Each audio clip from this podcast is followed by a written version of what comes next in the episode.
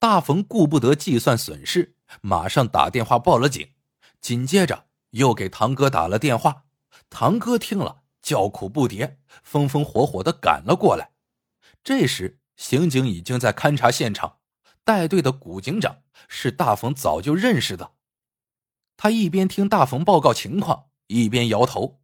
古警长虽然没有说什么，可大冯觉得自己一个警察竟被一个女人骗得这么惨，是给警察丢了脸，羞得只想找个地缝钻进去。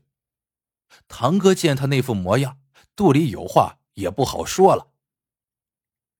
勘察完现场，古警长告诉他们，这些水猫里混迹着盗窃团伙，一有机会就会对雇主实施盗窃。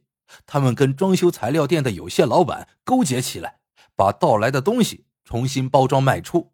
这种盗窃案已经发生过多起，只是这些窃贼随机作案，行踪不定，侦破的难度很大。看到大冯满脸失望，古警长笑着说：“我们正在对黑劳务市场进行调查，你认得毛兰，这是个有利条件。如果……”能够找到他的行踪，发现更多的罪行，那就对破案更加有利了。我听说你一直想当刑警，在警校里学的本事还没忘掉吧？接着，古警长和大冯说了一会儿悄悄话，便带了队伍走了。刑警们走后，大冯要承担损失，堂哥不肯，并决定再把队伍调回来收拾残局。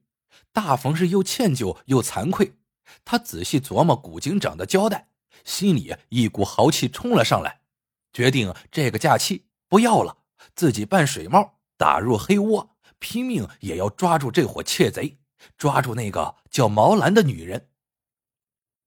怎样才能打入水猫圈内，并且不被怀疑？大冯仔细琢磨，觉得首先要使自己像水猫。然后跟水猫们打成一片。经观察，他见水猫衣着虽说五花八门，但大多穿着老警服、旧军装。大冯想起在警校训练时穿过的迷彩服还没有扔，赶紧翻找出来，皱巴巴的套在身上。他本来皮肤就黑，这两天又没顾上刮脸，长出了满脸的络腮胡子，再把平时戴惯的墨镜一摘。眼睛也不适应的眯了起来，他照照镜子，自己看看都有些陌生，心里喜道：“哼，已经变成了标准的水猫了。”第二天一大早，大冯提了个旧提包，里面放了几件旧衣服、日用品，来到了立交桥下找人搭讪。几次搭讪之后，发现他们都是同乡们聚在一起，于是便听着口音。找到了一些老乡，他用家乡话凑上去，刚打了个招呼，肩膀上就被人拍了一掌。回头一看，却是斜眼。斜眼歪着脑袋看着大冯。新来的，大冯镇定的点点头。斜眼又问：“哪个乡的？我咋看你有点面熟呢？”大冯装作大舌头，说起了家乡话。老乡嘛，呃，兴许赶集就碰见过。接着报了老家的地址，斜眼点点头。跟俺是一个县的，收下你了。说罢，一招手，叫来了七八个小伙子，让大冯认识一下，告诉他，只要一来雇主，就马上冲上去围住，不能让其他地方的水猫挤进来，由斜眼来跟雇主谈工钱。大冯明白了，感情水猫们也分帮派，不用说，斜眼就是这伙人的头了。看来这家伙能量不小，换了个地方还能招来这么多手下。大冯为了讨好斜眼，在一旁烟摊上买了盒好烟塞给他。斜眼乐了，哼，老弟，你挺会来事嘛，有了活儿先让你干。正说着，一辆小货车开来，斜眼马上歪着脑袋盯住。这时，不远处另一伙水猫也眯起了眼睛。一个面前立着电工招牌的水帽，看来是他们的头头，一见小货车，也立马站了起来。小货车一停，下来了个胖子。斜眼见他的眼睛向着水猫们扫，马上就断定他就是雇主，赶紧叫了声“上”。大冯就跟着那七八个小伙子一起围了上去。那边电工也同时一挥手，十多个水帽也挤上来，手扒肩扛的使劲往前钻。斜眼火了，肩膀猛地一扛，把对方的一个瘦小水帽撞了个定墩儿。小水猫跳起来，一拳打在了斜眼脸上。斜眼捂着腮帮子大叫：“都给我上！揍他们狗日的！”边骂边揪住小水猫就打。紧跟着，双方的水猫动起手来，桥下顿时打成了一锅粥。胖雇主吓跑了，大冯却为了难，跑也不是，打也不是。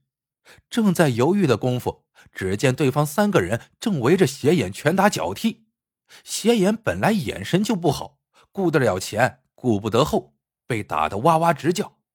大冯心里一动，马上冲了过去，使出擒拿术，啪啪啪，把那三个人摔倒在地，拉起斜眼就跑。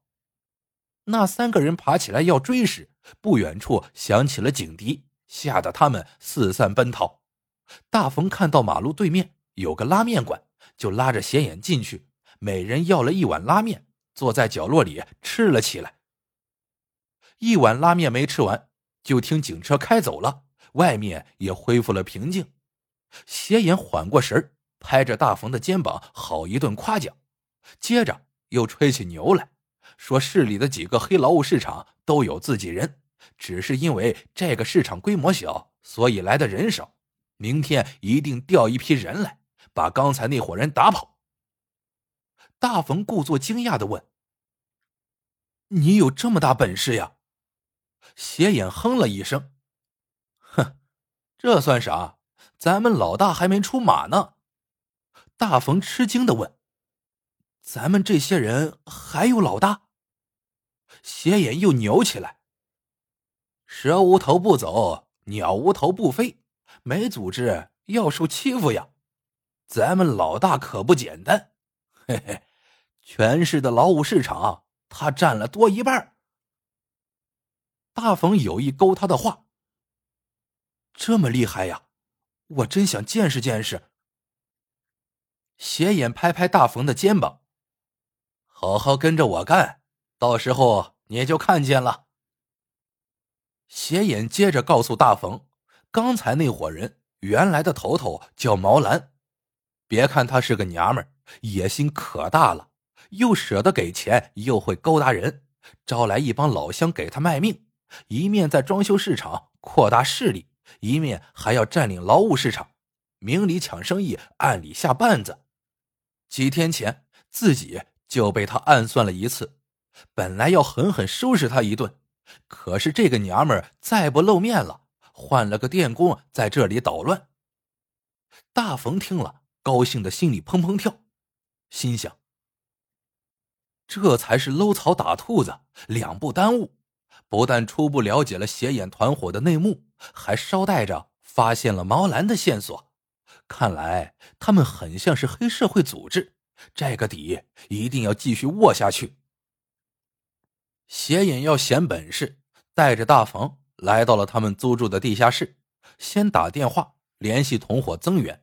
联系完后，又把跑散的同伙召集起来，宣布任命大冯为副手，专门负责指挥战斗。